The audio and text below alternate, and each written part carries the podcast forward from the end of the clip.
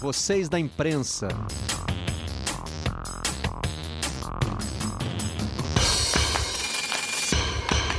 Olá, amigos do canal Campeão, sejam bem-vindos ao Redação Home Office. Estamos começando mais uma semana de programa da sala da nossa casa para onde você estiver. Todos os dias, de segunda a sexta, no ar, às 10 da manhã e agora indo um pouquinho mais longe, até às 11h30. Às 5 da tarde, a versão em áudio fica disponível na página de podcasts do Globoesporte.com, dentro da aba Vocês na Imprensa. Vamos aos destaques de hoje no Redação. Segunda-feira, dia 25 de maio. Carioca Vírus, é como o Globo chama o Campeonato Carioca. Sem fluir bota, clubes, prefeitura decidem pela volta das partidas. Ainda não há consenso. O Flamengo já está treinando. No Globoesporte.com, um ano após denúncias, investigações do Cruzeiro apontam suspeita de novo crime. Não para de surgir novidade e sempre pelo lado negativo no Cruzeiro, que agora tem novo presidente. Visitantes quase dobram média de vitórias e superam mandantes na volta do alemão. São apenas duas rodadas, mas já começou o debate sobre a influência do torcedor nos jogos em casa. No New York Times, com o recomeço dos esportes, atletas ponderam os riscos à saúde. Eles serão sempre parte muito importante desse debate sobre a volta das competições. No Marca da Espanha, vão. Destaque ali naquela foto à esquerda para uma reunião de jogadores e suas namoradas que passou de 10 pessoas, o máximo recomendado. No Clarim de Pelé e Maradona, as noites de Copa. Grandes momentos aí da história do Boca Juniors. Que está completando 80 anos. É novinho o Boca, né? Temos clubes centenários aí. É a bomboneira, Barreto. É a bomboneira. Ah, é, desculpa, desculpa. O Boca não. O Boca é mais velho que isso. Bom dia, Luiz Roberto. Já aproveito para apresentar com essa correção feita. Aliás, eu quero aproveitar que o Luiz Roberto me fez uma correção importante para que eu faça uma correção de uma bobagem que eu fiz nesse fim de semana. É, na minha coluna de ontem no Globo, eu disse que ia fazer um cálculo grosseiro e acabei cometendo um erro grosseiro porque eu parti do princípio de que o Flamengo tem 20% dos torcedores do Brasil. É um número que a gente discutiu muito aqui no Redação e ficou na minha cabeça, né? 20% dos torcedores entrevistados pelo Datafolha na última pesquisa se declararam torcedores do Flamengo. E automaticamente transformei esses 20% em 20 milhões, o que evidentemente não condiz com a realidade, porque o Brasil não tem 100 milhões de habitantes, tem mais de 200. Por isso, o número correto é de 42 milhões de torcedores do Flamengo. Era uma conta feita para dizer que o apoio que a diretoria parece estar dando oficialmente ao presidente Jair Bolsonaro não condiz, primeiro, com o que independe do número de, de, de torcedores, independe do, do, da avaliação que essa própria, da leitura que essa própria diretoria atual faz é, do, do estatuto do Flamengo. E segundo, é, que como o presidente foi eleito com 55% do, dos votos, na conta original seriam 9 milhões de pessoas, agora mais de 18 milhões de rubro-negros não estariam representados por essa decisão da diretoria em nome do clube. Então peço desculpas por esse erro que foi corrigido na versão online, no papel não tem jeito, né, gente? Imprimiu, distribuiu, já era, pelo menos fica a, a correção feita aqui agora. O Juca Kfouri também, é, na Folha de São Paulo, fez uma, uma, uma coluna muito contundente com relação às decisões do Flamengo. Feitos os reparos, bom dia, Luiz Roberto, tudo bem? Oi, Marcelo Barreto, bom dia. Você sabe que tem um lado bom, né? Provoca o debate, né? Porque aí eu cheguei para trabalhar ontem, todo mundo dizendo, mas puxa, é, o Barreto falou lá que, escreveu lá que são 20 milhões, mas não eram 40. Falei, não, gente, é, foi só uma questão semântica, matemática. Bom dia, não, Barreto, matemática. Capelo. É, matemática, é. sem dúvida. Eu troquei a conta é... grosseira pelo erro grosseiro. Não, mas o importante ali era o que você estava para dizer. Independente, as proporções estão corretas, entendeu? É, todo mundo sabe que, que na questão, opa, essa é a nova tela que inauguramos Nossa. na sexta-feira. É, é, variação tá tática. Luiz. Variação tática. Agora é quatro. Forma um quadrado é, mágico é, aqui, é. É, hoje o quadrado tá, é um trio, trio aí embaixo, trio, trio. É. Mas Barreto, é, Nessa questão toda que você levantou, é bem importante mesmo destacar isso. Aliás, 55% dos votos válidos do segundo turno, que representa em torno de 34% da população brasileira. É a eleição, a última eleição. Mas é, eu fiquei pensando nessa, nessa comemoração dos 80 anos da Bomboneira, dos 80 anos do Pacaembu, é, que eu tive o privilégio, inclusive, de, de administrar há muitos anos, é evidente, mas é, como que nós, narrador, porque você sabe que no Pacaembu é, os narradores, é, naquele tempo nós tínhamos duas rádios de esportes em São Paulo, a Rádio Pan-Americana, emissora dos esportes, e a Rádio Bandeirantes. E nós tínhamos uma espécie de um púlpito. Tinha a, a, a tribuna de imprensa e aí tinha dois avançados. E, e, e, e, a torcida via o sujeito, ele narrava de pé. Né? O Pedro Luiz de um lado, enfim. Depois outros gigantes vieram ali. É, como é que os narradores vão fazer? Olha que gol do seu time, morreu um monte de gente, mas vou ter que gritar gol e dizer que está tudo bem. Narradores do meu Brasil varonil, vão se preparando, porque a gente vai ter que encontrar uma forma de conviver com, com isso aí, que os caras estão querendo voltar ao carioca, ao vírus, não, é o carioca, o campeonato carioca, Barreto. Carioca, campeonato carioca é, ainda é, é, na fase de crescimento dos casos de coronavírus na cidade e no estado do Rio de Janeiro. Rodrigo Capelo está com a gente também e estamos completando uma efeméride, Capelo. Faz um ano que o Fantástico noticiou os problemas administrativos, financeiros do Cruzeiro. Reportagem conduzida por você e pela Gabriela Moreira. E de um ano para cá não para de chegar notícia ruim no Cruzeiro. Bom dia, Capelo.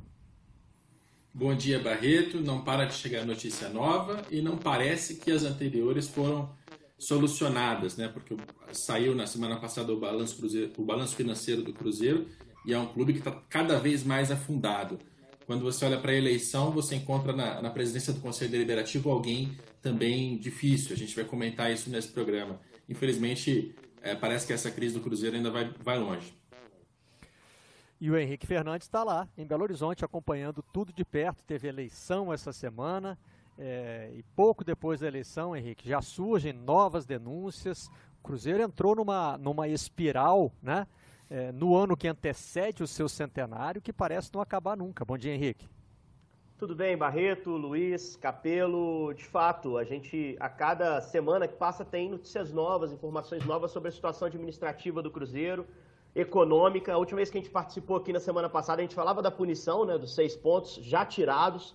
Até dia 29, o Cruzeiro tem que pagar 11 milhões de reais, pouquinho mais que isso, 11 milhões e 200 mil para evitar mais seis pontos retirados dele na Série B, caso William, envolvendo Zória da Ucrânia. Então é, é uma situação delicada e, e aquela primeira matéria, né, há um ano atrás, é, ela abriu caminho para que o Cruzeiro pudesse se moralizar. As pessoas ficaram sabendo o que acontecia internamente, né, naquele trabalho do Capelo e da Gabi, e a partir daí o Cruzeiro tem tentado encontrar o seu caminho. Com avanços e retrocessos, a gente espera que consiga reencontrar esse caminho e consiga solucionar esse problema que é tão grave.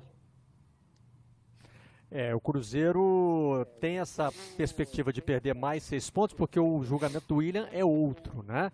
Mas se não quitar a Sim. dívida anterior, do caso Denilson, corre o risco de ser rebaixado para a Série C do Campeonato Brasileiro. Quer dizer, é uma acumulação de problemas que a gente não consegue saber onde é que vai dar.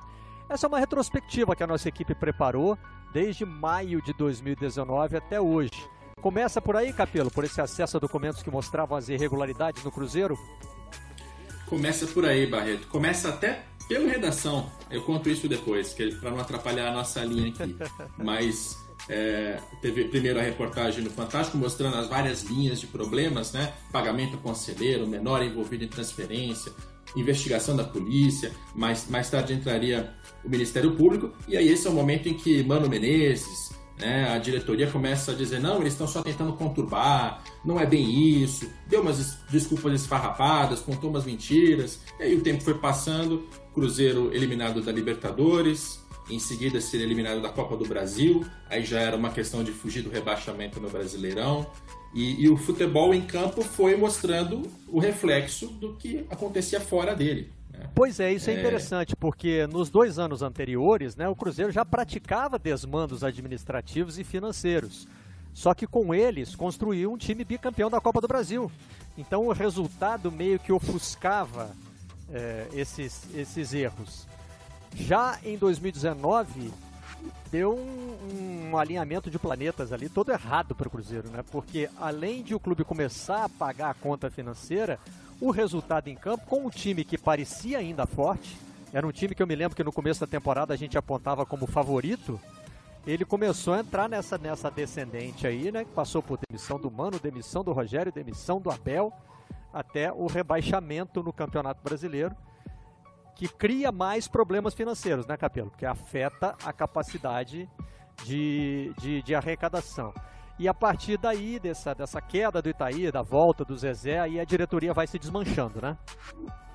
Pois é, tem, tem duas coisas importantes aí. A primeira é que acaba o dinheiro. Né? O Cruzeiro ele gastou, gastou, gastou, é, e chegou uma hora que o dinheiro acabou. E aí salários começaram a ser atrasados. Esse áudio do, do Thiago Neves que a gente está mostrando aí na, é, a gente não está ouvindo, mas o torcedor conhece muito bem as falas. Fala, Zezé. Bom dia, cara. Né? Uhum. Será que vocês conseguem pagar o salário para a gente ganhar do CSA? Porque perder do CSA vai ser um absurdo. Pois é, é, aconteceu. E a segunda coisa é que, além de faltar dinheiro, faltava capacidade administrativa para esses gestores. E Wagner Pires de Sá, embora seja economista, não entende nada de administração e isso ficou provado ao longo do ano. E Tair Machado, apesar do seu passado no Ipatinga, né, de ser alguém que já trabalhou com futebol, também não entende nada de futebol. Né? Sejamos justos aqui, o, o, elenco que foi campeão, que ele comemorou, Mitair, coisa e tal, não foi sequer um elenco montado pelo Itair. Né? Aí, quando, quando eles tinham que tomar as decisões, trouxe os jogadores errados, gastou muito mais do que poderia, e agora a gente está aí. O Cruzeiro está tá na segunda divisão, problemas financeiros gravíssimos, está excluído do Profut, né? Tem, a gente não sabe ainda se ele vai conseguir reverter isso de alguma maneira politicamente, mas pelo menos, pelo menos na parte técnica tá, tá fora do Profute. É, e treinador entra, treinador sai, aquela história de futebol brasileiro que a gente conhece bem, né, Barreto? Verdade. E agora o Sérgio Rodrigues, recém-eleito, né, o presidente de 37 anos do Cruzeiro, ele herda uma colcha de retalhos, né? Porque tem um, um diretor de futebol que ele não escolheu, tem um treinador que ele não escolheu, é, tem jogadores importantes que foram contratados, como o Marcelo Moreno, também ele né, é, não participou da, da decisão. O clube já entra com menos seis pontos na Série B do Campeonato Brasileiro, com os riscos de ver essa punição aumentada, né, até não se sabe onde. Nem a eleição, né, Henrique? Trans, transcorreu num, num, num, clima pacífico, teve, teve cusparada em meio à pandemia do coronavírus, entre outras coisas que ocorreram nessa eleição. É, um monte de bizarrice, né? A cusparada foi contra o Zezé Perrella, né? Chegou até a assumir ali na reta final o futebol do Cruzeiro, né? O clube, de uma forma geral, quando a, aquele processo de é, retirada da chapa do, do Wagner estava acontecendo, o clube tinha no, no Zezé, inicialmente é, como presidente do conselho, ele assume ali aquela reta final, mas dura pouco, sai, então não foi poupado também, até porque o Zezé é um dirigente muito influente, com muito tempo de, de política do Cruzeiro, e existe hoje uma insatisfação geral, principalmente com a velha política do Cruzeiro. Né? É, quem ganhou a eleição foi o Sérgio Rodrigues, que tinha sido candidato derrotado pelo Wagner Pires de Sá na, na eleição que o Wagner ganhou e assumiu. Né? Uh, o Sérgio já tinha esse desejo há algum tempo, já tinha trabalhado na gestão do Gilvan de Pinho Tavares, uh, inclusive participando direto ou indiretamente de algumas negociações que hoje são até alvo de cobrança. O caso do Denilson, por exemplo, ele era uh, diretor, não era o cara responsável direto pelas contratações, que era o Bruno Vicentim que fazia esse trabalho, mas ele estava naquela diretoria do Gilvan, que foi quem fez a contratação do Denilson, que não foi paga e por isso levou o time a perder esses, esses seis pontos que já foram retirados na última semana. Mas o Sérgio chega com uma ideia de tentar moralizar o clube, de cobrar aqueles que fizeram a péssima administração uh, que a gente tem visto a cada balanço, né? Uh, e vai tentar fazer isso rapidamente, porque não tem muito tempo. A, a, eleição definiu um mandato tampão até o fim do ano. O Cruzeiro tem novas eleições no fim do ano, para aí sim eleger um presidente, uma diretoria, para um triênio, que é o, o que normalmente acontece. Pode ser até o Sérgio. Se ele quiser a reeleição, ele tem direito pela questão estatutária, mas vai passar muito pelo incêndio que ele conseguir apagar nesse momento. Porque ele tem é, questões urgentes a serem solucionadas, uh, em meio a um futebol paralisado, né, com mais dificuldade de obtenção de receita. Mas a boa notícia, de certa forma, é que é um cara que já vinha sendo apoiado pelo Conselho Gestor. Então, os empresários que, é, que comandavam o Cruzeiro nesse início do ano, tentaram organizar as contas, queriam o Sérgio como presidente. Ele era o candidato que o Conselho Gestor entendia como o melhor. Uh, no dia 1 de junho, ele toma posse efetivamente, mas já trabalha como presidente do Cruzeiro nesse momento. A informação é que ele já está participando das reuniões e já é o, o principal executivo aí do Cruzeiro. E já tem mais uma denúncia para lidar, Luiz Roberto. Agora é rachadinha. A rachadinha chegou ao futebol. Chegou, é? Meu Deus. Ou já existia muito antes? Talvez até Ah, antes da muito política. Muito antes. Muito antes. Barreto, você sabe que no caso do Cruzeiro, é que talvez se mostra a, cri- a crise mais grave do ponto de vista de gestão e desvios do futebol brasileiro na, na última década, não me lembro de nesse nível, né? Eu acho que o alerta mais importante que fica, é, eu acho que primeiro ah, quem cometeu crime tem que ir pagar na justiça civil mesmo, né? Na esfera civil, tem que pagar, tem que ser preso, é, é porque não é possível, né? As pessoas vão para um clube, desmontam um clube e nada acontece. Embora muitos mecanismos tenham sido criados nos últimos tempos para que os dirigentes paguem, inclusive, com o seu próprio patrimônio. Mas o que eu gostaria de dizer nessa. Porque o, o, o- Rodrigo foi muito feliz naquilo que disse, enfim. é, enfim, vocês, de modo geral, desde a, desde a reportagem que a Gabriela mostrou no Fantástico, com toda a equipe que fez a produção daquilo tudo, daquela reportagem, que o futebol, Barreto, ele tem um, é, os clubes, eles têm um problema eh, na gestão, e não estou falando do partindo da- do princípio da honestidade, tá? É, Isso aqui é honesto, então tá. Aí os clubes eles têm receitas futuras, projeção de receitas futuras. E a gente sabe que o futebol está sempre sujeito à turbulência, como agora nós temos uma turbulência muito maior do que se supunha, e isso vale para a vida de todos nós, né? É, então a gente tem uma série de receitas que não acontecerão por conta da pandemia. Basicamente, as mais importantes, óbvio, a questão de bilheteria, sócio-torcedor e tudo que afeta a presença, tudo que tem a ver com a presença de público. Que eu acho que o futebol precisa entender, e serve de alerta para os clubes neste momento, que não dá mais para viver atrelando despesas em, rece... em possíveis receitas futuras. E isso está acontecendo num punhado de times do Brasil nesse momento. O que nós temos de, de, de, de despesa que foram empurradas para o ano que vem, baseado na possibilidade de receita, tem de direito de imagem, que serão pagos em 10 parcelas o ano que vem. Nós não sabemos o que vai acontecer o ano que vem. E os caras estão imaginando uma receita. E pior, os caras imaginam sempre um cenário de multiconquistas. É, é, você pegar um time é, nível A, ele está supondo que vai até a semifinal das competições de Copa do Brasil, de Libertadores, que ele vai é, é, é, trafegar sempre na liderança ou na vice, no terceiro lugar do brasileiro, para ter o seu estádio cheio, que não vai ter, porque não vai ter público. Então esse é, um, esse é um alerta, porque hoje um clube que supostamente está nadando em dinheiro, ele pode já amanhã estar enterrado em dívidas e ficar que nem o Cruzeiro. Vai ter que rever tudo, não vai ter dinheiro para pagar. Então esse é um alerta que, é, de quem, eu estou falando, fazendo um alerta de leigo, né? Um alerta de como todos nós somos. A gente não é economista. Então não vou ligar, usar aqui a linguagem da, da economia. É uma linguagem de leigo, como a gente deve administrar a vida da gente. Não dá para. Vou comprar um carro hoje, porque pode ser que o ano que vem eu consiga fazer um. um ah, fala sério. Não dá mais para ser assim. Não dá mais para ser assim. E porque vai desembocar na quebradeira geral. Aí muita gente tá dizendo: será que vai acabar? Né? É, Não vai acabar. O Brasil a gente tem mecanismos de proteção. A gente não vai ter um clube sendo fechado, simplesmente sendo fechado. Mas olha, Sei não, hein? Esse caminho é um caminho que talvez mude de curso nos próximos tempos. A gente já viu tecnicamente né, esse preço ser pago por clubes que foram vistos em algum momento como modelo de gestão. Né? O São Paulo, eh, a gente achou que aquilo ali nunca mais ia acabar, né? que o São Paulo tinha chegado num patamar do qual ele jamais ia descer.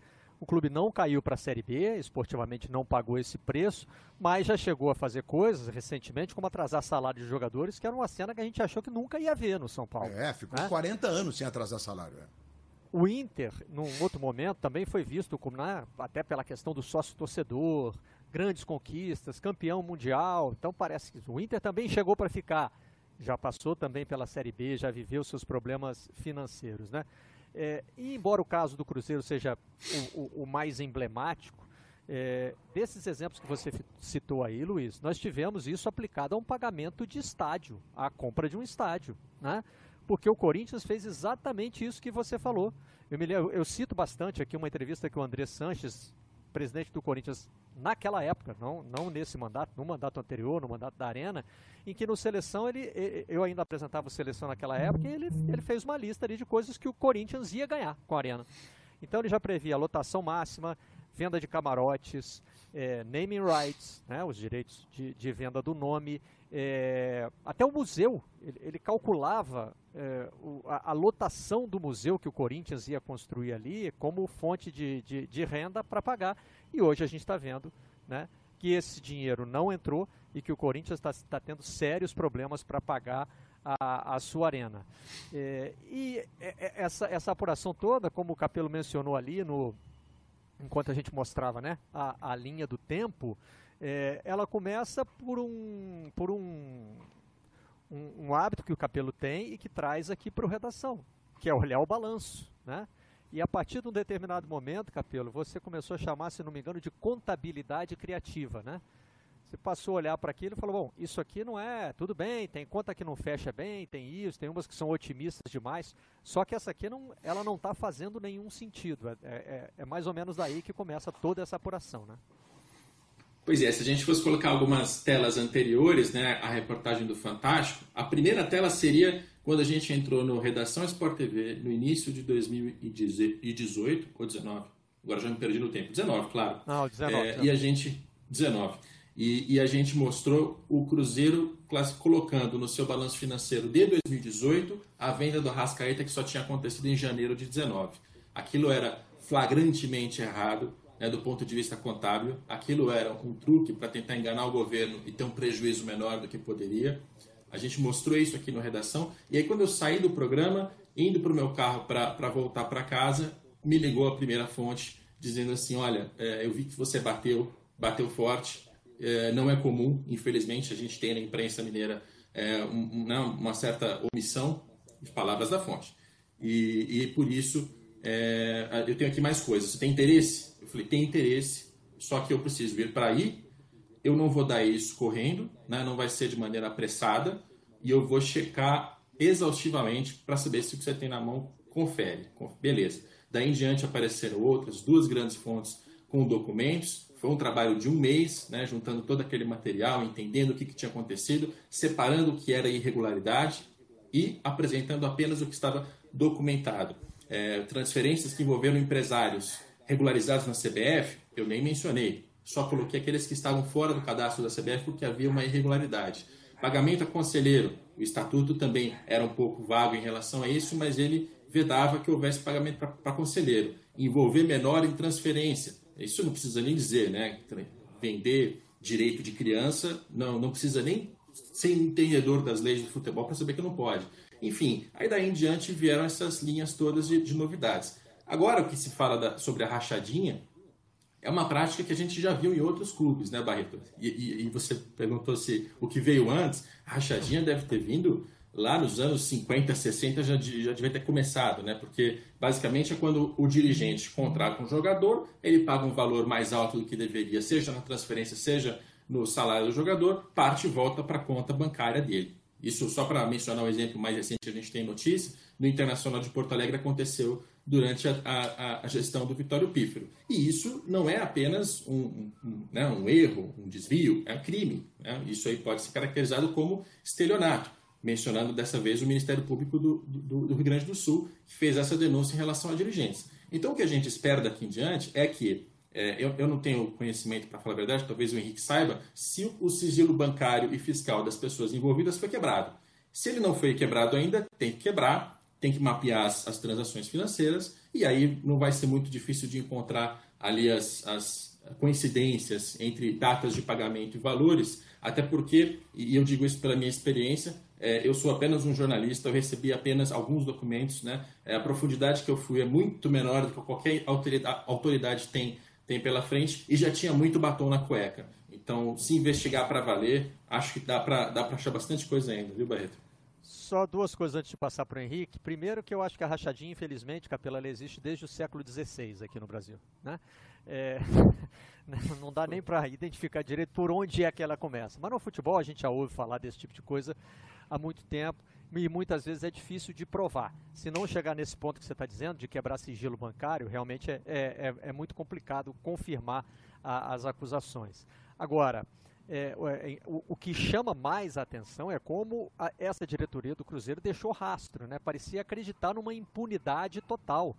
parecia achar que clube de futebol é protegido, que você pode fazer a besteira que quiser e que isso nunca vai acontecer.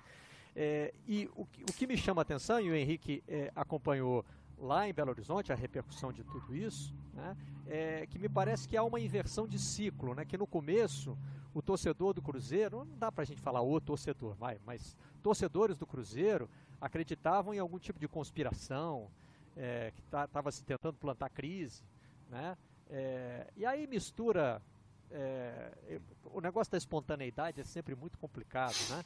Mas, por exemplo, teve faixa pendurada com ofensas ao Rodrigo e à Gabi. Você imaginar que isso foi feito é, é, por torcedores de forma assim espontânea, acho muito complicado. Acho difícil não haver envolvimento de diretoria, mas também, né? Aí você precisa dar nota fiscal para provar, e nota fiscal no Cruzeiro é um negócio que ainda é complicado.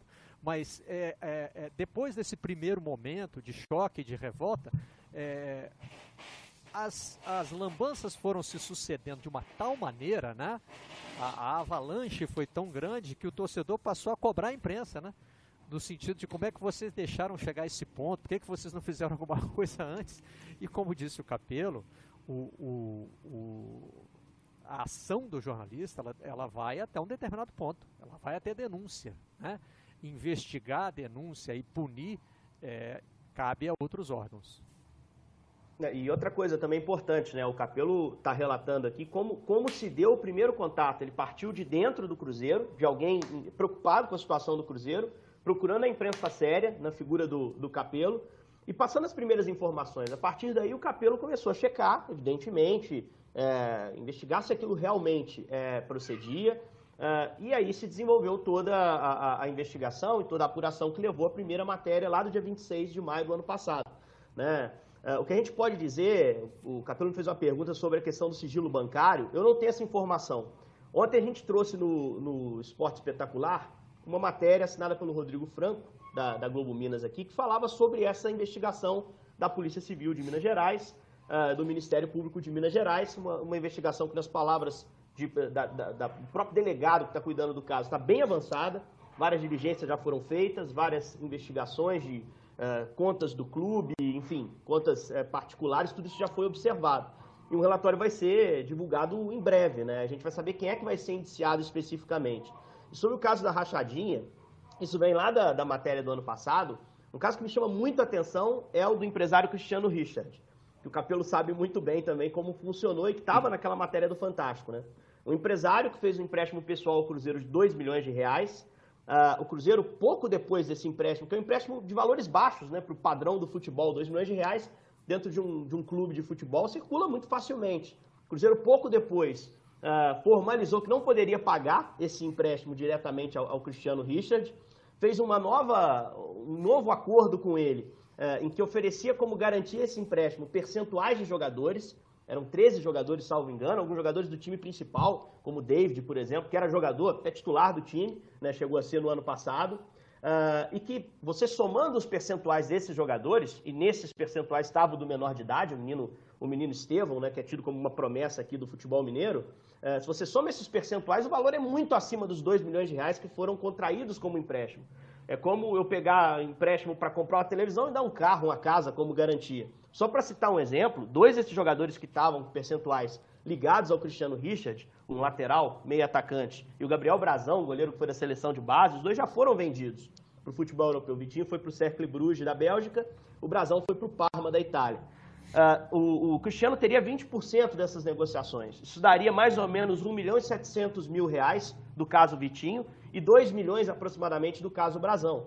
Né? Então já seriam 4 milhões de reais sob um empréstimo de 2 milhões. É completamente lesiva ao Cruzeiro essa negociação e muito suspeita.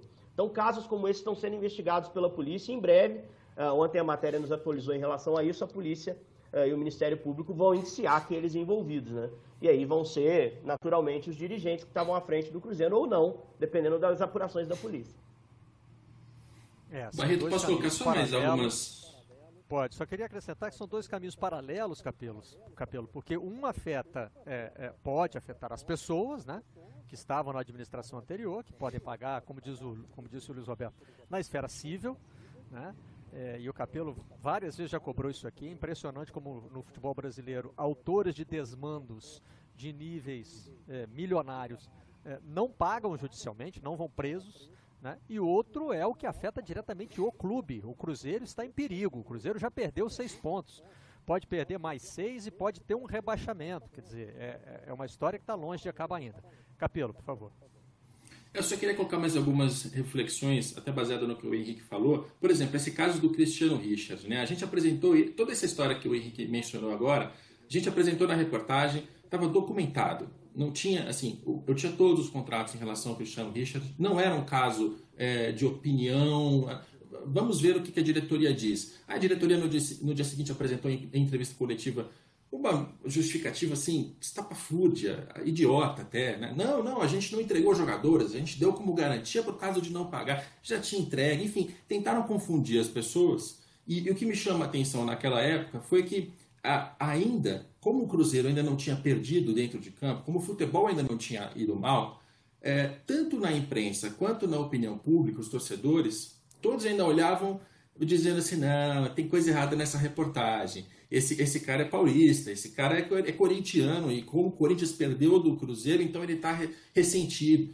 Eu não sou nem, nem é, corintiano e nem deixaria isso é, falar mais alto na minha vida profissional. Mas as pessoas tentaram de toda maneira desmerecer a reportagem, e aí passa tudo isso. É, eu fico pensando, se o Cruzeiro não tivesse ido parar na segunda divisão, será que hoje os torcedores me mandariam mensagens nas redes sociais, como acontece aos montes, dizendo, Capelo, é, eu vou fazer uma meia-culpa, é, você estava certo, a Gabi estava certa, a reportagem tinha razão, eu é que estava cego na época. Né? Então eu acho que esse caso do Cruzeiro é para a gente repensar muitos dos nossos comportamentos. Quando o Cruzeiro estava sendo campeão da Copa do Brasil, em 18, em 19, ganhando premiações absurdamente altas. A gente tem que lembrar isso. O Cruzeiro, que hoje está sem dinheiro, ganhou duas Copas do Brasil no momento em que a Copa do Brasil pagou suas premiações mais altas. Mas eu vim aqui no Redação Sport TV e, diz, e eu fazia o chato, Barreto, você sabe disso. Ó, o Cruzeiro, esse dinheiro da premiação não vai pagar nem sequer o empréstimo que o Cruzeiro tomou no começo do ano. Quem dirá o resto Sim. das dívidas? Esse clube está sendo mal administrado, o dinheiro vai acabar. E naquele momento as pessoas viravam e diziam: não, olha lá o cara do balanço, o cara que acha que o superávit importa mais do que futebol. Né? Eu, eu acho que a gente tem que olhar para o Cruzeiro e repensar vários dos nossos comportamentos enquanto imprensa, enquanto torcedor, para a gente levar mais a sério o, o, futebol que a gente cobre, o futebol que a gente gosta, acompanhar ele em, em outras esferas. Né? Eu não estou dizendo para o torcedor é, ficar fanático aqui pelos balanços, tá? mas, cara, acompanha, leva a sério. Quando alguém faz uma, um alerta, uma denúncia, traz uma informação, não desmerece, vai entender se aquilo funciona ou não. Né? A própria imprensa, quantos rebaixamentos a gente já viu? Aí, então, essas imagens que a gente está vendo agora, a troca de técnico, coisa e tal. Aí chega no, no fim do rebaixamento, sempre tem alguém na imprensa que vira. Não, agora na segunda divisão vai ter um choque de gestão, a gente vai. vai se não tem. É, vai não. reequilibrar. Não é mágica, não é mágica. A gente precisa é, descer alguns degraus ou subir, sei lá. A gente precisa entender melhor o que a gente está cobrindo, o que a gente está dizendo, para que o futebol não tenha mais disso, né? Para que a gente passe por isso, sei lá, pela última vez ou pela penúltima, né? Para que essas coisas parem de acontecer não só no Cruzeiro, em todos os lugares. É, a resposta ao seu primeiro questionamento, eu acho que ela é até simples, dá para dizer assim. É, é, sucesso no campo esconde é, desmando financeiro. Claramente. Isso a, gente, isso a gente já viu, na verdade, o Cruzeiro vira esse exemplo, né? Porque durante dois anos o Cruzeiro estava vencendo e, e o, o, o, que estava sendo feito pela diretoria não, não chamava tanto atenção. Agora, tem também, né, na reação a tudo isso, é, esse lado passional do futebol, que eu acho que embota a compreensão em muitos momentos, né? É, tem aquela história de que, que dirigente gosta de jogar para o torcedor e, e, muitas vezes o torcedor compra com facilidade, que é, estão tentando plantar uma crise, né? como se alguém quisesse deliberadamente o mal do Cruzeiro. Existe muito no futebol brasileiro uma, uma confusão entre o lado esportivo e o lado noticioso. E não é uma confusão é, ingênua, né? É uma confusão muitas vezes deliberada, ela é alimentada pelos próprios dirigentes do futebol. É mais fácil você dizer que está sendo perseguido porque alguém quer o seu fracasso esportivo do que responder pelos seus atos. Né? E para o torcedor, eu até, assim, esse, esse ciclo que, que, que eu mencionei aqui, né? É, na verdade também dá para entender, né? É, a, a, primeira reação, como a, como, a, como a sua relação é passional, a primeira reação é sempre de defesa. É sempre de achar que o seu clube está certo. Você defende como se fosse alguém da sua família. Você não, não, não defende como, Barreto. como se fosse um, um, um consumidor, né? Como se fosse assim, alguém que está sendo lesado por uma empresa. Henrique chamou. Não, o argumento que muitos usavam para atacar o Capelo lá naquele início era que por que só o Cruzeiro? Por que, que só estão olhando as contas do Cruzeiro? Se todos os clubes aí, a maioria, tem déficits, alguns devem fazer também esses, esses ilícitos que estão acusando o Cruzeiro, por que só o Cruzeiro? Né? Por que, que a imprensa só está apurando o que o Cruzeiro está fazendo? E aí a gente volta lá na origem de tudo. Né? Uh, o Capelo obteve inicialmente documentos, ele seria responsável se não apurasse, se não levasse até o fim, se não tentasse descobrir o que tem de verdade ali, para noticiar.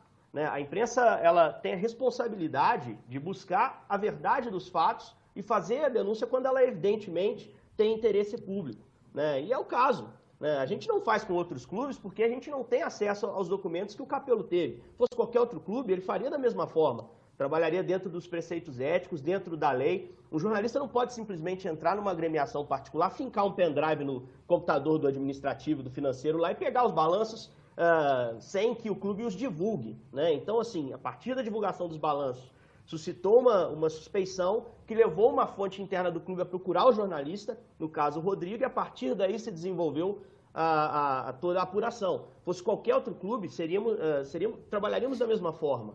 Né? Então, assim, é, é, importante que o torcedor, a pessoa que está em casa, entenda como funciona o nosso trabalho para fazer a correta cobrança. Né? Se ele tivesse acesso a essa documentação e ignorasse, uh, naturalmente ele estaria errado. Ele fez o contrário, fez o que manda a nossa profissão e acho que fez um grande serviço ao Cruzeiro, que está desencadeando todo esse processo de tentativa de moralização do clube.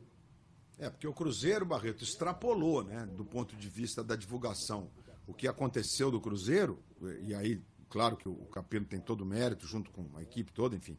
Aliás, era, é, a matéria, se eu não estou enganado, iria ser exibida, inclusive, aqui no, no Redação Sport TV, é, como foi, mas é, depois foi pro é, Fantástico. É, isso, como é que o foi começo mesmo? da apuração foi aqui e depois foi, é, pela relevância do assunto, até foi encaminhado para ser exibido no Fantástico. É, Mas o que eu ia dizer, né? Exatamente. E aí a Gabi se juntou ao Capelo na, na apuração e foi ela que, que é, transformou em VT, como a gente diz, né? Transformou a, toda a apuração. E investigou muita coisa também, Barreto. investigou muita lógico, coisa também. Lógico. Quando eu digo que a Gabi ah. se juntou, é que ela se juntou mesmo. Ela foi, Não, ela, foi participar do ela, é- trabalho da apuração junto com o Capelo. E ela é investigativa mesmo, né? Ela é uma jornalista espetacular. Então, Barreto, é, deixando claro para o torcedor que todo, tudo que é transparente, todos os balanços que estão aí, tanto que a gente vive divulgando, olha só o tamanho da dívida, a maior de todas é do Botafogo, 800 milhões de reais. É, não sei se esses números já não mudaram, né, Capelo? O Capelo que controla eles de cabeça, né? Como a gente sabe escalação, quem fez o gol em 1915, ele sabe todos os números. E, e, e é óbvio que esses números são divulgados. Hoje nós temos os, os balanços dos clubes, é, por obrigação estatutária, inclusive, fiscal e tudo.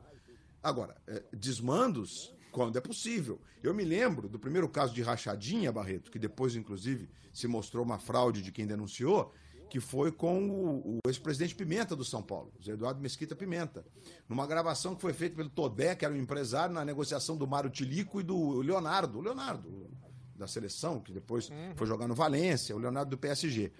É, e aí depois, inclusive o, o, o, presidente mais vitorioso da história do São Paulo, ele foi expulso do clube e depois se comprovou, a defesa dele comprovou, de que houve uma montagem na fita. E a denúncia era de rachadinha. E tinha um diálogo mesmo dele, foi divulgado. O São Paulo estava até jogando uma partida de, de Supercopa é, contra o Colo-Colo, naquele tempo a, a Mercosul, é, Sul-Americana, hoje, né? Era Supercopa, depois Mercosul, depois Copa Sul-Americana. E, é, era Supercopa era só os campeões da Libertadores. E aí explodiu como uma bomba, né? É, enfim. E depois o, o, o, Pimenta teve que ser readmitido no Conselho do São Paulo, porque ele provou que houve uma, uma edição naquele tempo. Imagina, uma fita com áudio naquele tempo, estamos falando de 1991. Estamos falando de 20 e tantos anos atrás, quase 30. É, é, então, assim, de fita ao longo evoluiu muito, né, Luiz? É, muito, sem dúvida. Agora hoje, tem vídeo também, além de áudio. É, vídeo, coisas, tudo. Hoje, várias coisas. Hoje, é, é, vamos destruir o chip, enfim.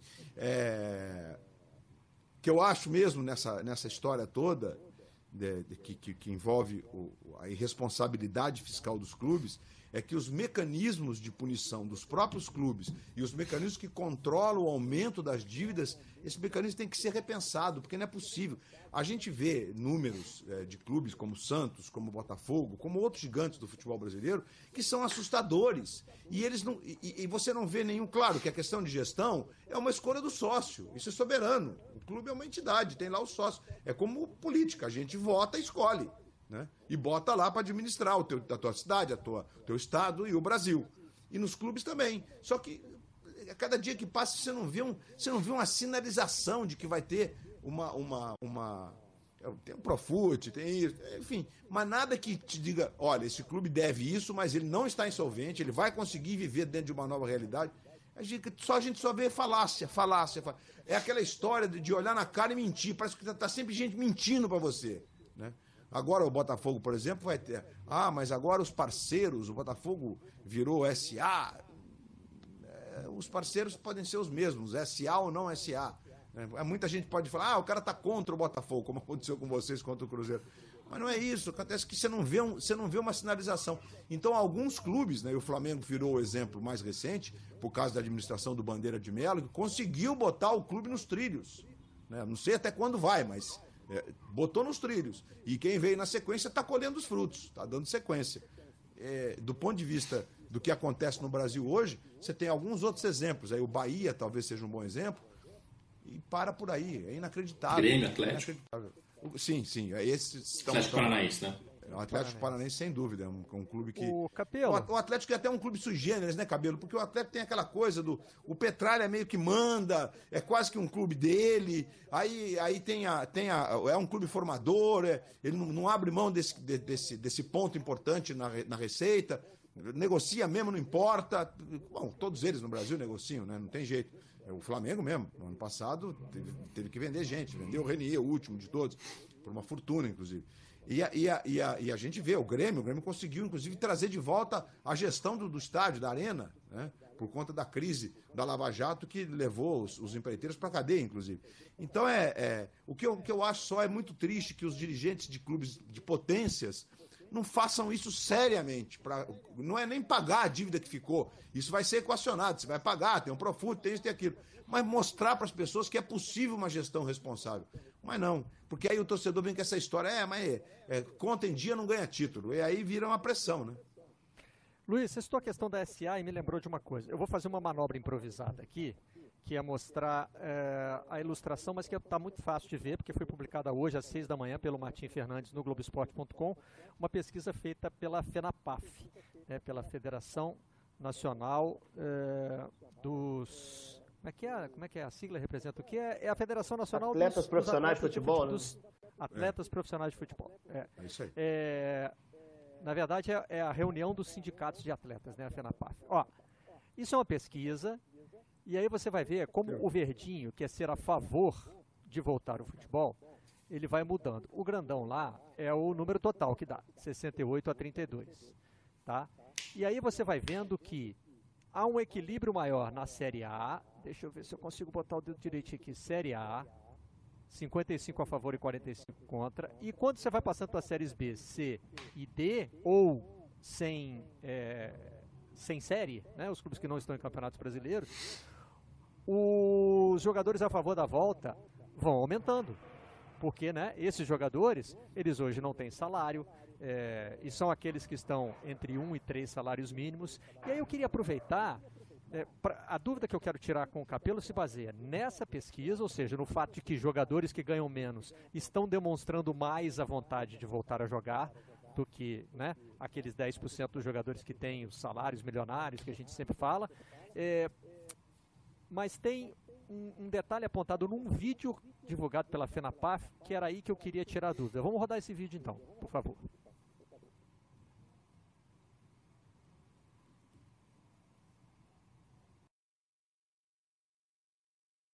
Com a pandemia, o governo federal dá um auxílio de 600 reais para algumas profissões. Atletas, como jogadores de futebol, não foram incluídos. Quando você pensa em jogadores de futebol, pense em famosos com salário melhor. Mas somos quase 24 mil jogadores de futebol no Brasil. Você pensa em atletas como eu, conhecidos. Somos 4% da categoria. Mas você não pensa em mim? Porque não me conhece. Eu tenho contrato longo e calendário para toda a temporada. Somos 8%. A imensa maioria de nós ganha menos de três salários mínimos por mês. Eu reconheço meus privilégios e sei que não preciso desse auxílio. Eu faço parte de 92% de nós, que trabalha e recebe apenas alguns meses do ano, e preciso me virar além disso. Mas para mim, esse auxílio não é privilégio, é sobrevivência. Não, não é para mim, é para nós. nós. É a nova campanha da FENAPAF que reúne jogadores, né? Você vê que vai alternando aí entre jogadores que têm contrato longo, é, que ganham bem, com outros que têm esses contratos temporários e que são formam a grande maioria dos jogadores de futebol no Brasil. A FENAPAF é a Federação Nacional dos Atletas Profissionais de Futebol, só para dar aqui a sigla certinha. Capelo, talvez eu já tenha falado inclusive com você aqui. O, o advogado Pedro Trengrause, da FGV, usou esse exemplo dos 600 reais é, para defender a transformação dos clubes em empresas. Que se os clubes já fossem empresas, já os jogadores já poderiam, os jogadores que ganham até três salários mínimos, já poderiam estar incluídos nesse auxílio. O que a FENAPAF pede agora é que os clubes de futebol, embora sejam associações sem fins lucrativos, também tenham esse benefício que é, é oferecido a, às empresas. É isso? É isso, Barreto. É, eu só não acho que isso deva virar um argumento pró-transformação em empresa, é, que é uma questão muito pequenininha e muito é, atípica, extraordinária de uma situação, de uma pandemia global. Né? Virar empresa tem vários outros prós e contras, coisas que são menos importantes que as pessoas imaginam. Né? Agora, me chama a atenção na, na pesquisa que você mostra, né? Porque também vai ter gente que vai pegar esses números e vai dizer: tá vendo, os jogadores querem voltar, eles têm que voltar. Gente, isso é desespero. Né? Isso é desespero. Isso é um jogador que recebe menos do que três ou dois salários mínimos, às vezes nenhum, é, que já não tem emprego em seis, sete meses do ano, né? que tem que peregrinar pelo país tentando achar alguma divisão para jogar algum campeonato estadual. Jogar numa divisão nacional já é uma vitória, porque significa que ele vai ter emprego por mais tempo. É, quando ele não consegue, ele vai ser pedreiro, ele vai ser garçom, ele tem que fazer os seus bicos. Essas pessoas elas vivem numa indústria que é muito pobre, que é muito desestruturada. E elas, de certa forma, até são vítimas disso, né? Porque elas ligam a televisão e vem lá o Neymar ganhando seus milhões, aspiram chegar naquele lugar, aí vão tentar vida no futebol, não encontram é, é espaço, não têm uma, uma, uma graduação, né? às vezes não terminam nem o ensino médio, ensino fundamental, ou seja, é, é, muito, é, muito, é muita miséria. O nosso futebol é de muita miséria para baixo. Né? Então, quando os jogadores de sem divisão, Série D, Série C, dizem que gostariam de voltar e na primeira divisão você encontra mais ou menos meio a meio, isso é o desespero de quem está embaixo e quem não tem o que fazer. Né? O que a gente tem que pensar agora é como é que a gente reestrutura o nosso mercado. O que, que os clubes de baixo têm que fazer? Eu estou até te dando gancho para puxar o assunto da Premier League, hein, Barreto? Você está me dando gancho para falar da Premier League, mas também do Flamengo, né? Porque é contraditório que o clube que tenha é, é, a melhor situação financeira entre todos no Brasil, né? Esteja tão interessado na, na, na, volta do futebol. Podemos puxar esses dois assuntos, mas eu quero ouvir o, o Luiz e o Henrique também sobre essa, essa questão da pesquisa, né? A motivação do jogador de futebol para voltar. Bom, primeiro, né, Barreto, que todos nós aqui gostaríamos de poder ter a nossa liberdade como era em janeiro. Sair, ir para a rua, trabalhar, estaríamos no estúdio, fazendo programa, enfim, produzindo normalmente, todos nós. Essa é uma questão que, na minha forma de ver, posso estar equivocado, evidentemente, respeito as opiniões em contrário, como de 63% aí, né? 68, 60 e tantos por cento, 62%, é, que eles acham que tem que jogar é, nesse momento. A questão de jogar ou não sai do controle do jogador agora. Sai. Eles têm que ter as opiniões, ok, responder a pesquisa, mas quem tem que dizer se tem que ter jogo ou não é a ciência, é a saúde. E isso vale para qualquer atividade. Quem, quem vai dizer se vai ter aula é a saúde, é a ciência. Se as crianças podem se reunir numa sala de aula. Ah, do, sábado, no Jornal Nacional, a gente teve uma reportagem que mostrava onde nós temos o maior é, contágio é, estádio de futebol, é, é, cultos e missas e espetáculos. Porque as pessoas vão gritar, as gotículas se espalham pelo ar, as pessoas vão ser. Uma pessoa vai, em vez de contaminar três, que é o padrão normal da rua, vai contaminar 30. Então, essa é uma questão científica Todos nós gostaríamos de poder ter futebol quarta-feira. Futebol não, poder ter atividade econômica normal. Então o jogador, tudo bem, ele tem que se posicionar, tem que falar e tal, mas eles têm que respeitar o que a ciência, e quando eu digo eles, e os dirigentes, eles têm que respeitar o que a ciência tem para dizer. Não adianta a gente querer forçar uma barra. Como eh, no fim de semana nós tivemos vários economistas de todas as partes do mundo dizendo que a economia precisa curar a primeira questão da saúde. Essa é a receita econômica. Não adianta só cuidar do informal, porque o informal vai para a rua mesmo, ele está precisando vender. As barraquinhas que vendem as coisas na rua no fim de semana estão funcionando, porque os caras estão desesperados. E até porque o, o a, a, história toda do auxílio não é assim tão fácil quanto parece. Né? Tem gente que viaja quilômetros para ir receber, aí não recebe, porque é todo um processo. E talvez tenha que ser assim mesmo. Poderia ser um pouco melhor. Mas... Então, é, é, eu respeito, acho que eles têm que se posicionar, a gente vive cobrando que eles se posicionem, e aí a gente tem que respeitar a posição deles, né? A gente não está tá cobrando a posição deles que ela seja igual à nossa. Mas eu acho que nesse caso foge desse controle, nesse caso é uma decisão que virá da ciência para baixo. Não vai, não vai adiantar nada. É o jogador, todos nós queremos. Então, é, eu sou meio cético, sabe, Barreto, quanto a. É, não dá para passar essa decisão para eles. Não serão os jogadores que vão tomar essa decisão. E não adianta abrir, voltar a jogar e fechar de novo depois, né? Percebendo que, que vai acontecer um aumento, ou tendo casos entre atletas ou familiares de atletas, eles vão ser muito testados, eventualmente pode acontecer de ter um, um, um, caso. A gente fala muito da questão da Alemanha, por exemplo, mas a Alemanha, além de estar à nossa frente na linha do tempo, desde o primeiro caso lá, eles lidaram muito bem, muito melhor que o Brasil. Eles não tiveram disparada de casos. Você não dá para comparar nem a Alemanha com a Inglaterra, para você ter uma ideia. Né? Foram duas situações completamente diferentes de pandemia. Uh, o controle na Alemanha foi muito maior. Só sobre a pesquisa, para a gente não fugir muito do assunto, uh, eu entendo o lado dos jogadores e acho até que eles projetam o ano que vem, quando pensam nessa, nessa situação. Porque uh, a gente vai ter que ir empurrando o calendário. Então, quanto antes voltar, mais garantido está o estadual do ano que vem, que também é fonte de trabalho para eles. É, alguns clubes que hoje vão só concluir o estadual se no ano que vem se definir que não há tempo para disputa de um estadual, eles não vão ter tabela o ano, em momento algum do ano. Né? Não se vai definir vaga em Série D. Então os jogadores também estão se preocupando é, com o que vai ter o ano que vem, porque eles sabem que esse ciclo só vai reiniciar em 2021. Qual que é o ciclo de, da maioria dos jogadores? O cara arruma um contrato para o estadual, que é quando tem mais clubes pagando, né, mais clubes ativos, ele espera ali se destacar para tentar um clube na Série D, na Série C, em alguma divisão. Uh, quanto antes voltar, mais garantido vai estar o estadual do ano que vem, na cabeça do jogador. Então acho que ele espera que volte rapidamente. E não tem mistério, o mundo inteiro mostrou isso. Só tem um jeito de manter as pessoas em casa.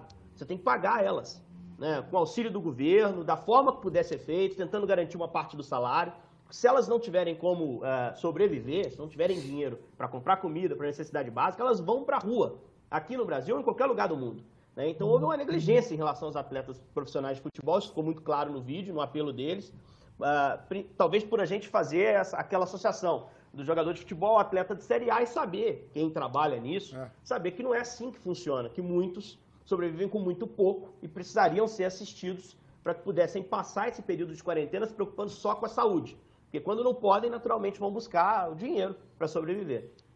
Vamos mostrar aqui na sequência o que está acontecendo é, no debate entre os clubes, aqui no Brasil, especificamente no Rio de Janeiro e na Inglaterra. Começando pelo Rio, me chama a atenção o fato de que aí há uma, é, uma inversão. Né? Não que Botafogo e Fluminense tenham jogadores ganhando entre um e três salários mínimos, eles fazem parte dessa elite, né? mas são os que enfrentam problemas financeiros e estão opostos a, a essa liderança do Flamengo. Né? O Flamengo que ao longo da semana é, esse foi o tema da minha coluna de ontem, e o Juca Kfouri também tocou nosso, ganhou o cabo de guerra, né, gente? A visita à Brasília foi bem sucedida. O Flamengo se alinhou ao presidente Jair Bolsonaro e passou por cima do poder municipal. Depois o poder estadual tirou o corpo fora, até porque existe aí um interesse né, na, na, na renovação da sessão do, do Maracanã. E eh, no fim da semana, o, o, pre, o, prefeito Marcelo Crivella foi chamado a Brasília, conversou com o presidente, de quem ele depende para ser reeleito, né, em termos de, de, apoio político, e a partir de hoje já vai relaxar normas é, para a volta dos treinos, coisa que o Flamengo fez à revelia da prefeitura. Né? E a prefeitura mostrou mais uma vez existe até um, um, um, um, paralelo que a gente pode traçar, não são situações idênticas, evidentemente, tem que guardar todas as proporções, mas é, com o que aconteceu no Ninho do Urubu. Né? O fato de que a prefeitura foi lá 30 e não sei quantas vezes, 38 eu acho, multar o Flamengo. E o Flamengo não pagava multa e a prefeitura também não tomava um, um, uma medida é, é, mais rigorosa do que dar outra multa. Né? Então o Flamengo foi sendo multado, sendo multado, sendo multado até o dia em que o container pegou fogo e deu-se deu a tragédia. É, teve um episódio ridículo do fiscal da prefeitura sendo barrado na porta do ninho com a alegação de que não tinha um funcionário disponível para levá-lo para ver o que estava acontecendo e que todo mundo sabia, porque o Globocop na quarta-feira, é, um dia depois da reunião do Flamengo, é, do, do, presidente do Flamengo e do, do, do médico Márcio Tanuri com o presidente Bolsonaro, é, o Flamengo treinou antes de esperar uma decisão do Poder Municipal. Agora, a, prefeitura já, nessa história, a prefeitura já, tá, já é carta fora do baralho, né? Já então, capitulou, né? Já, já não conta mais, né? Conta Tudo mais. agora vai depender de clubes e federação. Só que não existe união, Luiz. Fluminense e Botafogo não estão com essa vontade de voltar a treinar e voltar a jogar que o Flamengo está demonstrando e o Vasco foi junto do Flamengo. É, o, claro que tem também, do... desculpa, só para fechar, não são só claro. os quatro que decidem, né? Os claro. pequenos também vão ter que se alinhar a um ou a outro. Então, é, o Botafogo e Fluminense, né, o, o presidente Bittencourt e o, e o, Botafogo, através do presidente Bufarrege e do, do Carlos Augusto Montenegro, que é um dirigente importante do clube, é, que semana passada foi bem contundente na posição que, que teve, inclusive, no troca de paz, que repercutiu muito, é, essas posições são claras. O Flamengo, ele tenta exercer uma liderança, mas é uma liderança que está absolutamente restrita ao futebol do Rio. O Flamengo está tentando ser um alto-falante para que, quem sabe, algo, a coisa se propague para o restante do Brasil. Não acho tão simples quanto parece. E acho que é lamentável que o, o prefeito Marcelo Crivella, que o Flamengo, através da, da, sua direção, e não vou só centralizar na minha opinião em relação ao presidente Landim, mas ao, ao, ao Clube de Regatas do Flamengo, a, a, direção que está lá, eles tomaram, uma, eles transformaram isso numa questão política. E eu acho que não é uma questão política, eu acho que é uma questão de ciência nesse momento é, em, em, torno de, de não saturar o sistema de saúde, salvar vidas e, e ter condições de a vida voltar para o novo normal o mais rápido possível, é uma questão de ciência, independentemente se você é de direita ou de esquerda. Isso não faz o menor sentido nessa discussão. Porque todos nós, todos nós, temos conhecidos é, é, que estão sofrendo. Ontem, Barreto, nós reapresentamos o Vasco campeão da Libertadores. Terminada a transmissão na TV Globo, é, o, o TBTzão do domingo foi o Vasco campeão de 98.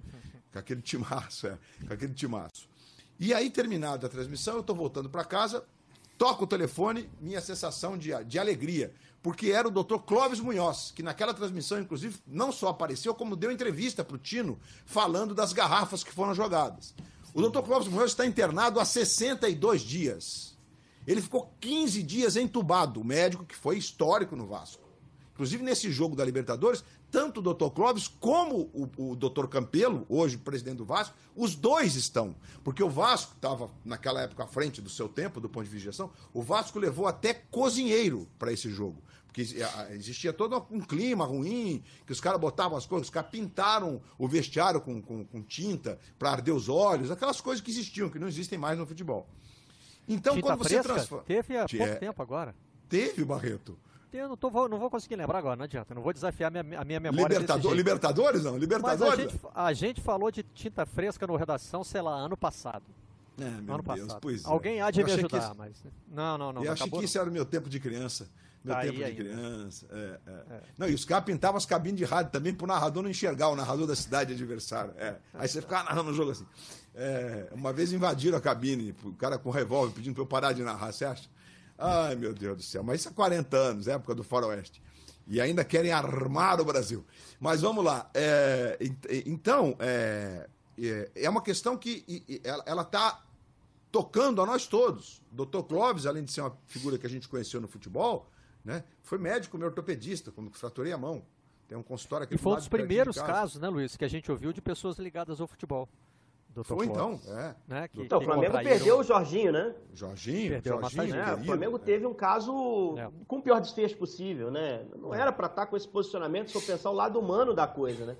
Eu só me é pergunto. Porque, assim, Rodrigo, é... só. É, é, Henrique, só para. Rodrigo Henrique, só para concluir essa, essa linha de raciocínio, né? Que, que eu exemplifiquei o doutor, doutor Clóvis, Henrique, mas só para dizer o seguinte: então, quando você transforma essa questão numa questão política, sinceramente, isso é um descaramento. Eu não vou concordar nunca. Seja você de direita ou de esquerda. Não existe isso. Quem é de direita aprova a cloroquina. Não aprova a cloroquina. Eu posso ser de direita, ser contra isso, contra aquilo. Não, não faz, faz mal, mata do coração. Então, pelo amor de Deus, vamos ouvir os cientistas. Tenho certeza que se você cortar o teu pé agora em casa, você vai correr para o médico. Você não vai ligar para presidente de clube para resolver. Você vai correr para o médico. Fala, Henrique. Nem para o presidente Não, assim, é porque existe, além do, do interesse, além do interesse em reaquecer a economia, sendo uma atividade voltando, que envolve tanta grana, né? A gente sabe que o futebol hoje tem uma importância muito grande para a economia do país. Se fala muito do futebol como ferramenta para manter a pessoa em casa, tendo ali uma atração, entretenimento. Isso é muito relativo, né? Porque a gente que conhece hábito de consumo de futebol no Brasil, ele leva aglomeração nas casas. Daqui a pouco a gente tem final de estadual, um Flamengo e Fluminense, por exemplo, pode acontecer. Uh, você acha que o cara vai ver sozinho na casa dele? Não vai, né? O cara vai fazer aquela aglomeração, o churrasco, domingo vira um evento. E é gostoso porque é assim. Né? Eu, na minha visão, pelo menos, encaro dessa forma. Dia de Atlético claro. e Cruzeiro aqui, você vê a churrasqueira em cada terraço, em cada casa funcionando. Né? Então, eu acho que tem um, um, perigo também na questão da aglomeração. Fora a mensagem que se passa, né? A gente viu a secretária de, eh, de Saúde do Rio citando exatamente isso essa semana. Flamengo é influenciador. Flamengo voltar ao treino passa uma impressão à sociedade que a coisa está melhor do que realmente está. O Flamengo segue treinando e passando a mensagem uh, de que se o Flamengo está treinando, eu posso ir ali. Se o Flamengo está treinando, eu posso quebrar um pouquinho essa quarentena. As coisas estão voltando ao normal. E a estatística mostra que não, que não estão voltando ao normal. Por isso é importante ter cuidado ainda. E acho que tem um outro ponto também, que inclusive que a, que a, que a reportagem do Globo que a gente está mostrando aí, o Carioca Vírus, que um depoimento do presidente do Vasco, dizendo que o protocolo que está sendo criado pelo futebol vai ser referência para a volta da economia, isso é muito discutível, é muito discutível. É, por exemplo, nosso caso, Barreto, quando a gente voltar a narrar jogos, a gente vai ter que ter um acrílico entre o comentarista e o narrador. Você imagina, estou com o microfone aqui falando alto, tem gotículas para todo lado. Então são, é, não dá para botar acrílico no campo. As academias de ginástica vão colocar acrílicos entre as esteiras, por exemplo, entre os equipamentos, as bikes. Ô, Luiz, e, e, e o estadual é disputado em, em, estádios muito mais rústicos, né? Com muito mais muito dificuldade para fazer perfeito. isolamento, às vezes Henrique, mesmo vestiário. Bem lembrado. Bem então você lembrado. vai voltar à competição que é mais difícil é fazer esse isolamento especial, né? E só uma coisa que, é, que você lembrou muito bem, que deixa muito claro, é, primeiro, os números das, das, das, das medições de audiência indicam que o número de ligados na televisão nos domingos está igual ao que sempre foi. E é uma, uma curiosidade. É, tem, tem, no domingo tem mais gente saindo para a rua do que o domingo normal, porque essas pessoas, é, é, é, o, o, fim de semana tem um impacto emotivo, né? A pessoa está em casa, mas o sábado e o domingo parece que emocionalmente, você em casa deve saber o que eu estou dizendo. É diferente, a, a, sábado a tua energia muda. Então tem gente, mais gente saindo para a rua de sábado e domingo. Se você for, quem mora em cidade de praia, ou quem é de São Paulo, por exemplo, que for no entorno do Parque do Ibirapuera, por exemplo, vai perceber que tem mais gente de sábado e domingo. Até porque tem gente que está trabalhando de sábado e domingo, sente de folga e sente no direito de, de, de fazer caminhada. É, ou corrida, etc. e tal. Então, essa dinâmica de que o futebol vai manter gente em casa, isso é bobagem. Isso não, não existe. Até porque o sujeito, quando o sujeito está na, na, na, atividade econômica normal, o cara não vê a hora de chegar em casa na quarta-feira à noite, ai, sentar no sofá, depois de ficar duas horas no transporte, transporte público. E assim no fim de semana, o cara trabalha a semana inteira aqui no domingo, o cara fica largado lá no sofá. Então, não, não, não, não isso não, é, esse impacto, é, essa, essa conversa que surgiu lá em Brasília também não, não cola. Não cola. Foi o Mário Quintana que escreveu. Mário Quintana que escreveu. É, ah. Mário Quintana que escreveu, né? É, você, é, Mário, brilhante. Eu posso estar enganado se eu estiver dando crédito errado, que de cabeça, depois dos 50, tudo começa a ficar diferente, Barreto. Mas o Mário Quintana disse, pra, pra, pra falando para as pessoas: se você for ser jornalista, for em Brasília, trabalhar em Brasília, você vai olhar para o político, vai pegar o teu bloquinho, que hoje em dia não é mais bloquinho, é tablet, né, que as pessoas anotam, vai olhar para ele e você vai pensar com você mesmo: ele está mentindo! Ele mente, mas eu vou anotar. É isso, é isso. Ah, só queria registrar que de sábado e de domingo é muito do interior, né? Porque vem de dia de sábado e dia de domingo. Fala, Capelo. É, do interior. É, é, é. Barreto, só para comentar essa questão do Flamengo, o Luiz Roberto usou um verbo que eu achei é, interessante: liderar. O Flamengo está liderando essa volta. E o Flamengo, este Flamengo do Rodolfo Landim principalmente, mas também o do Bandeira, É um Flamengo bom de liderar campeonato, porque liderar alguma coisa fora de campo, o Flamengo não lidera. O Flamengo está preocupado com uma coisa, com o próprio Flamengo. Se o Flamengo precisar jogar sozinho contra cones para comemorar os seus títulos, para fazer o seu investimento render, né? fazer o seu investimento dar, dar os dividendos políticos e emocionais, é isso que ele quer. Né? O Flamengo, não só nessa história de coronavírus, mas em qualquer outra, não tem a menor postura coletiva em relação ao futebol. Ele não está preocupado com o direito de transmissão, com formação de liga, ele não está preocupado com as questões financeiras da primeira divisão, da segunda divisão, ele não está nem aí para os outros clubes do campeonato estadual. E não só Flamengo, o Vasco também, porque a gente fala aqui do Rodolfo Landim, mas o senhor Alexandre Campelo, que é médico, também estava junto com o presidente da República, que é outro que não está nem aí para a vida das pessoas, todos eles juntos, passando a mensagem errada à população. Né? A gente, eu estava vendo aqui a notícia de hoje, só para atualizar, é, 86% dos leitos de UTI no Rio de Janeiro ocupados. Né? Como é que você imagina, Capelo? Mil que vai estar Futebol no hospital dia... de campanha ao lado, no Maracanã, é. Barreto. É. Como é que faz? No dia 14 Exato. de junho, você consegue imaginar que essa situação vai estar muito melhor ou, ou talvez que ela esteja pior? De jeito nenhum. A gente tem 14 22... de junho é a data marcada para a volta do futebol carioca, tá? Só para ajudar é. no seu raciocínio aí.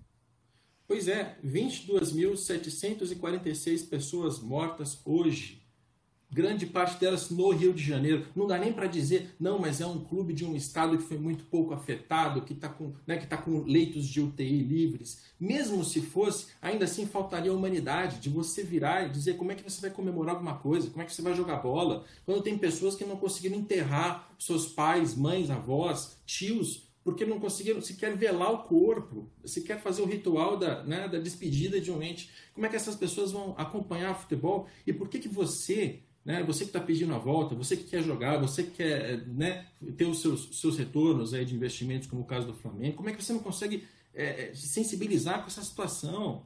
É, a gente vai ter essa discussão, Barreto, infelizmente, por mais alguns meses, porque é, as pessoas aqui no Brasil continuam a morrer e, e, por mais que, ah, mas hoje morreu um pouco menos do que ontem, ainda é muita gente, são vidas, são pessoas, falta um pouco de sensibilidade ao futebol, sabe? O Flamengo faz coisas legais, o Flamengo levou álcool gel, levou comida para comunidades, o Flamengo faz algumas ações sociais, o Flamengo tem coisa boa sendo feita, é, mas essa, essa vontade de, de, de voltar de qualquer maneira é absolutamente desumana e, repito, o Flamengo não lidera nada além de uma tabela de campeonato.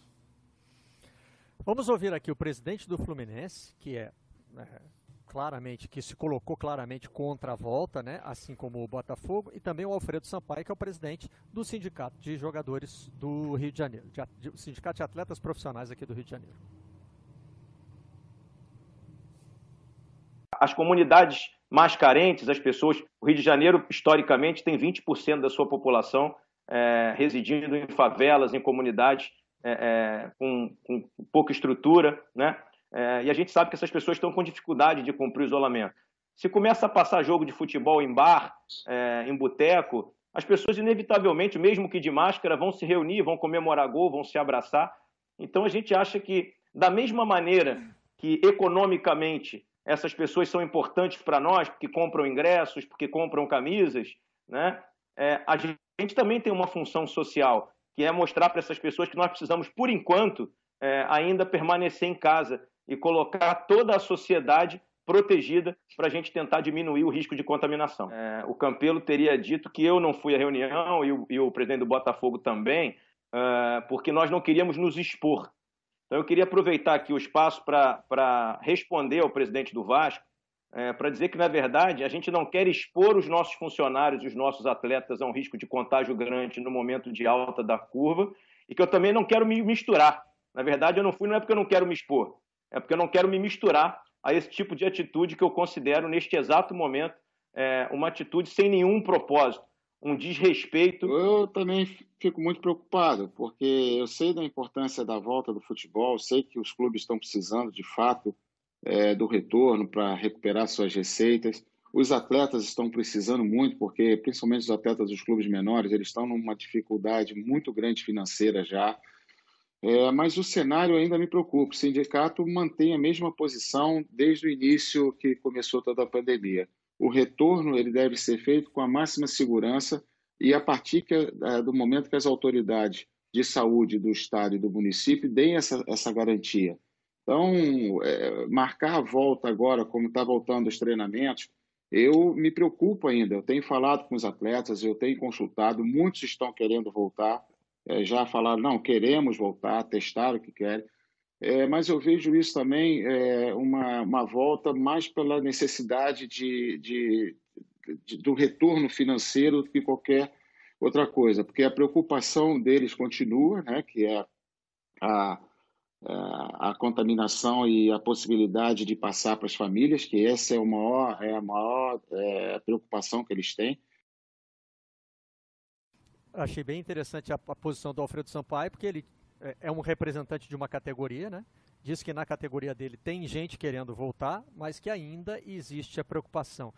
É, o, o, presidente do Fluminense gosta de uma frase de efeito, mas acho que nessa talvez ele tenha escolhido a, a palavra errada, né? Não quero me misturar, passou uma sensação ali de, de elitismo e não de é, não quero me alinhar a quem quer fazer o, o, o que não é correto, porque é, na verdade, numa, numa democracia, e aí em vários níveis, né, mesmo que seja esse, no, no, nível dos clubes de futebol decidindo voltar ou não ao campeonato, precisa haver o debate, né, precisa haver a conversa. Então não tem essa coisa é, do não, tem jeito. não quero me misturar, eu não vou lá participar mas, da mas, conversa. Barreto, né? ele estava dizendo que não quis é, se reunir junto com o presidente, com o Landim e com o Campelo. E olha. Não, não, é, não, não. Pelas... Ele tá falando, ele estava falando ali, Capelo, desculpa, de participação em reuniões anteriores que determinaram o protocolo, não, não necessariamente a visita então, ao presidente errado. Bolsonaro. É. O, o, próprio, ele, o próprio Montenegro já tinha sido Capelo. Desculpa, Capelo é você, o Campelo. Um dia essa confusão ia acontecer, né?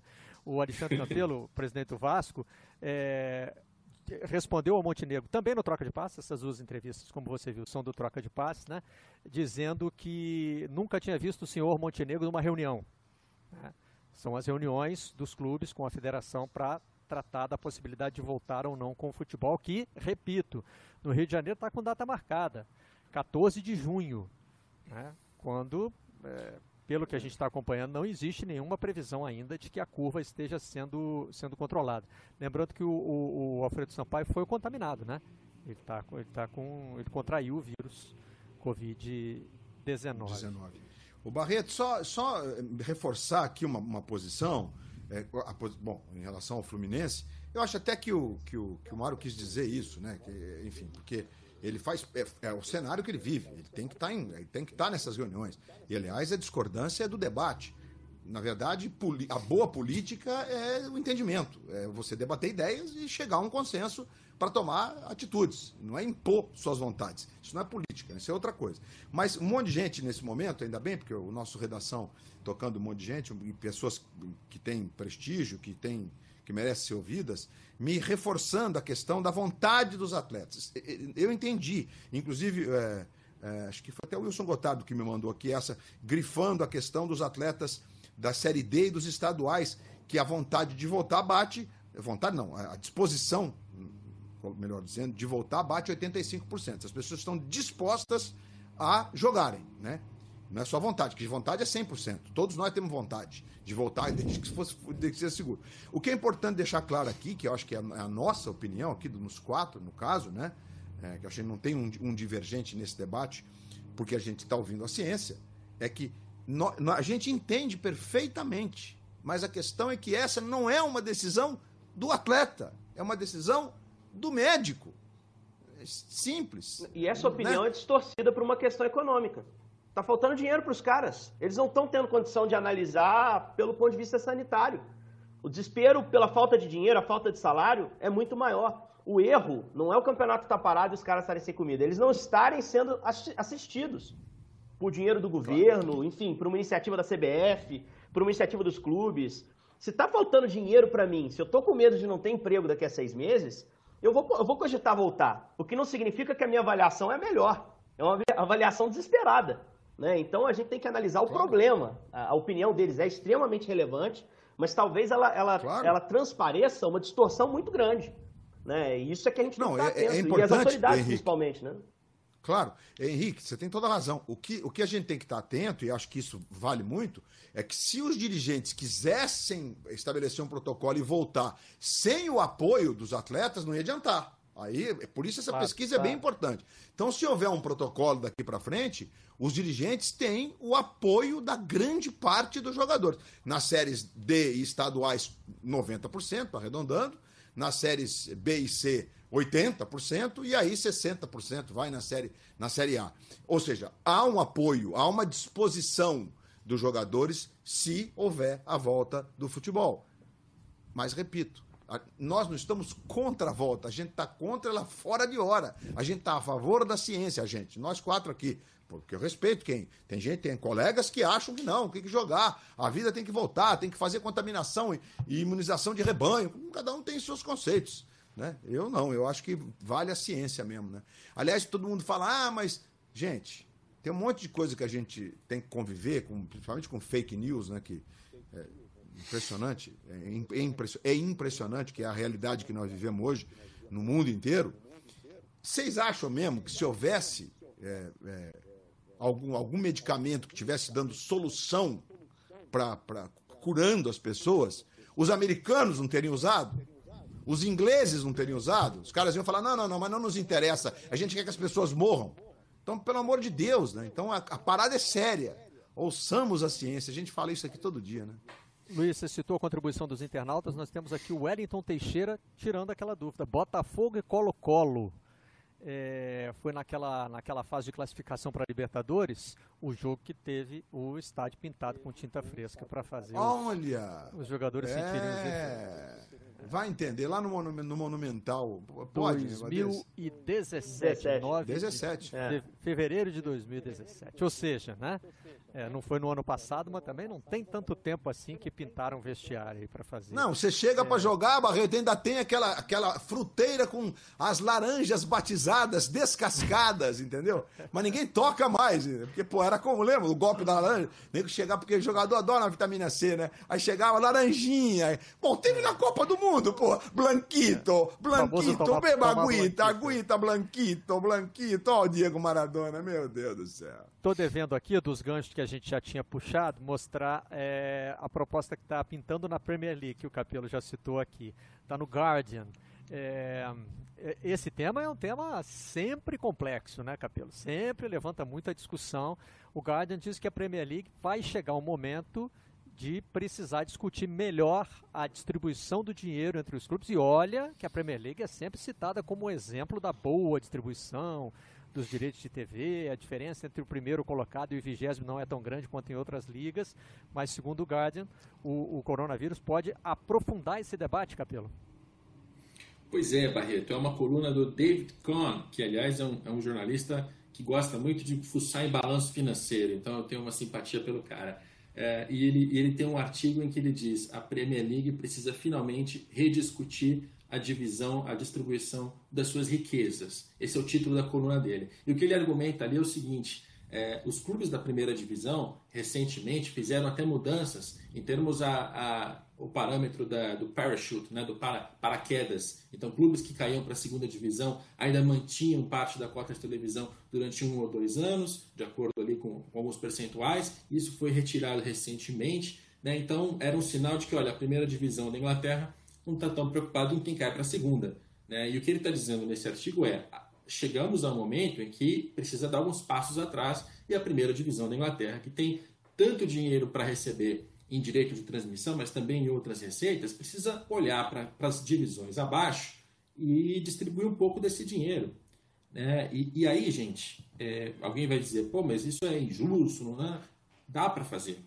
Dá para fazer, porque se o dinheiro, é, se você coloca alguma distribuição mais igualitária e reduz custos na primeira divisão, distribuir um pouco para a segunda, para a terceira, para a quarta, é possível. E, de novo, as necessidades de quem está abaixo, em divisões para baixo, são muito menores.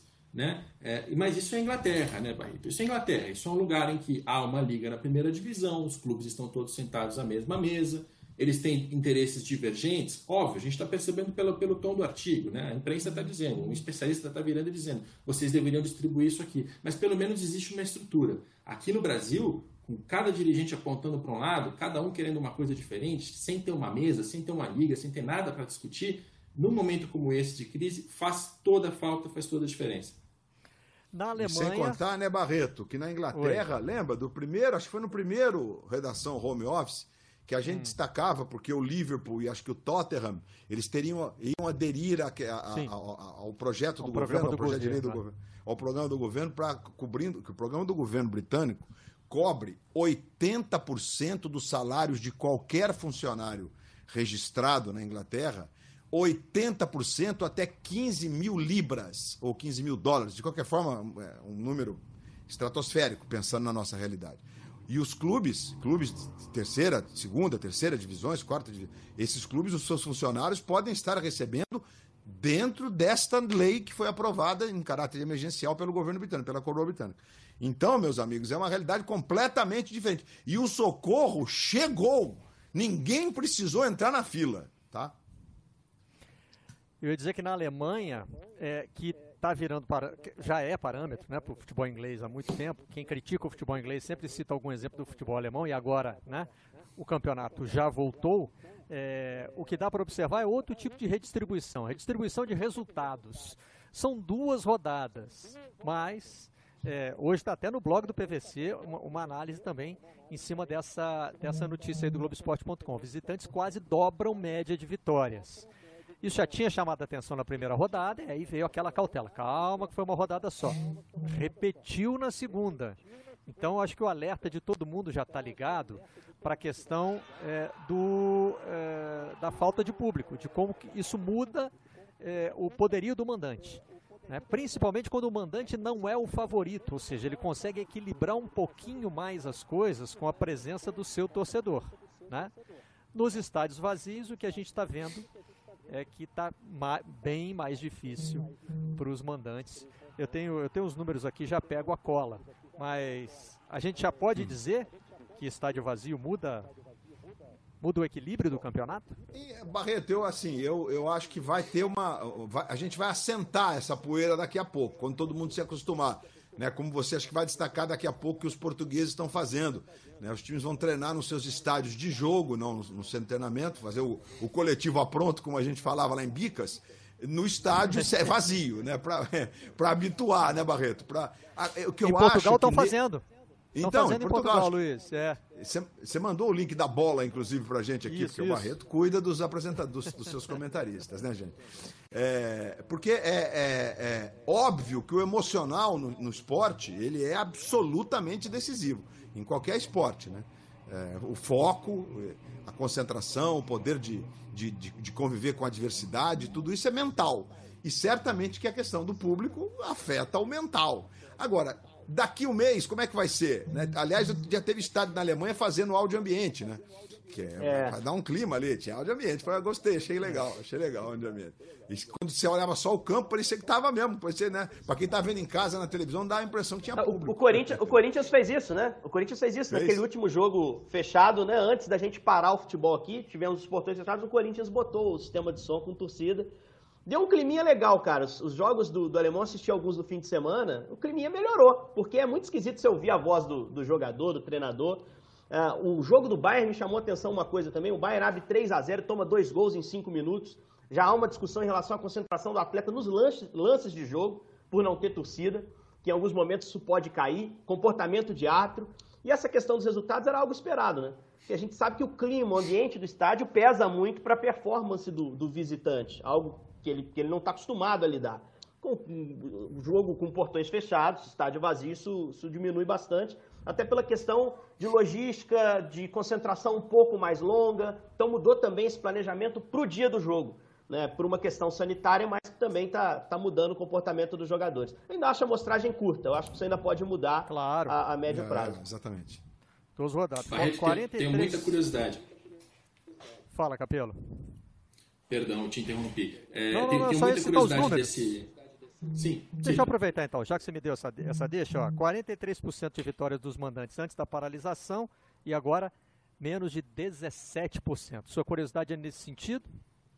Exato, exato, porque é, uma das poucas estatísticas que a gente pode confiar em relação à, à probabilidade de quem vai ganhar é que o mandante tem sim uma vantagem, né? Eu ainda tenho uma segunda, de que quem tem mais dinheiro também tem mais probabilidade de ganhar. Mas falando de mandante aqui, é, o que a gente vai ter de desafio daqui para frente é que quando você vai analisar estatisticamente, você precisa é, excluir outras variáveis e ter certeza de que não há, que não tem nada mais influenciando aquele quadro. Né? E agora, com os portões fechados sem torcida, a gente vai entender se, esse, se, essa força do mandante vem pela presença da torcida ou se é, sei lá, pelo conhecimento do gramado, se, se isso vai se manter ou não.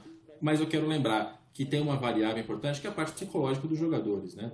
É, por mais que aqui no Brasil o umbiguismo faça com que as pessoas não, não prestem muita atenção e não deem valor à vida dos outros, não é assim no resto do mundo é muito difícil entrar em campo para disputar uma partida na situação que a gente está vivendo. Né? Então, eu só quero lembrar que tem essa variável e que não necessariamente é, nessas próximas rodadas essa, essa distribuição vai ser com certeza. Ah, não, o efeito mandante acabou. Pode ser que existam outras variáveis ali afetando aquilo.